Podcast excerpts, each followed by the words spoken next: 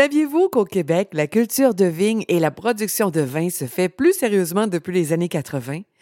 Les vignerons québécois produisent plus de 2 millions de bouteilles de vin par année.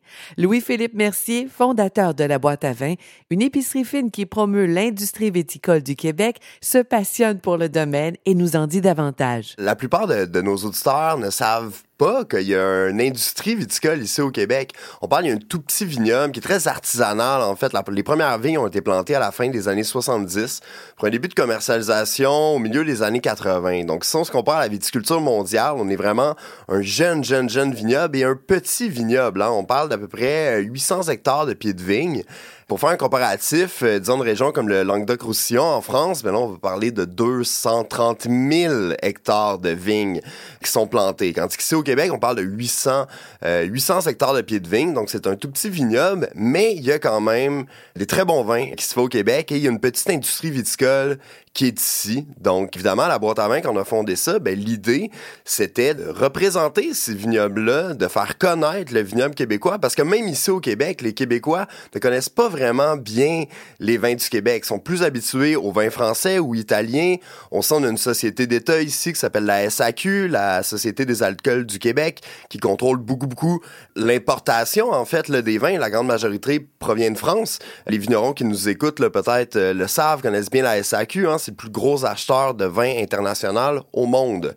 Mais parmi cette multitude de vins européens, ben, il y a quand même une petite sélection de vins du Québec qui sont disponibles. Puis nous, à la boîte à vin, c'était ça l'idée, c'était de faire la promotion de ces vins-là qui sont un peu moins connus. J'ai demandé à Louis-Philippe si certains de nos vins québécois étaient disponibles en France. Il y a quelques cavistes en France qui commencent à avoir une mini sélection de vins du Québec. Je pense à la cabane à vin à Chinon, dans la vallée de la Loire. C'est une de mes amies qui a ouvert ça. Elle commence à faire entrer un petit peu de vin du Québec. Je vous encourage à aller la voir.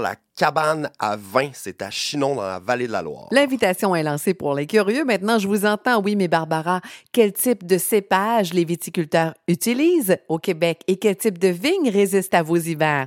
Écoutons ce que Louis-Philippe Mercier a à dire à ce sujet. ici, on a un climat qui est très nordique. Hein. On va parler d'un... On est au Québec, on le sait, il y a de la neige, mais évidemment, on peut pas travailler n'importe quelle variété de cépage.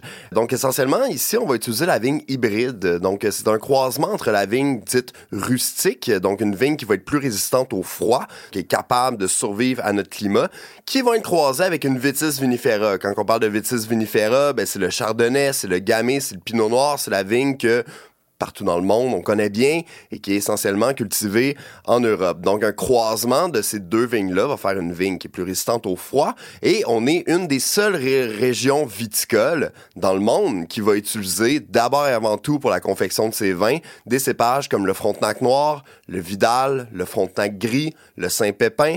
C'est une variété de vignes hybrides qui est à peu près uniquement au Québec qu'on va cultiver de façon courante. Et qu'est-ce qui caractérise les vins québécois? Il va avoir toujours un côté, euh, une belle acidité qui va être là, un côté tranchant. Bon, faut savoir qu'à cause du climat, c'est un petit peu plus dur d'apporter le, raisin à pleine maturité. Donc, d'avoir un, raisin qui va être gorgé d'eau et de sucre, qui est un petit peu la base là, pour faire une fermentation alcoolique. Ici au Québec, l'idée, c'est qu'on n'a jamais une maturité, si on veut, complète du raisin, donc il va toujours rester un côté croquant, un côté frais qui va rester dans le jus, et c'est vraiment ça qui va caractériser les vins du Québec.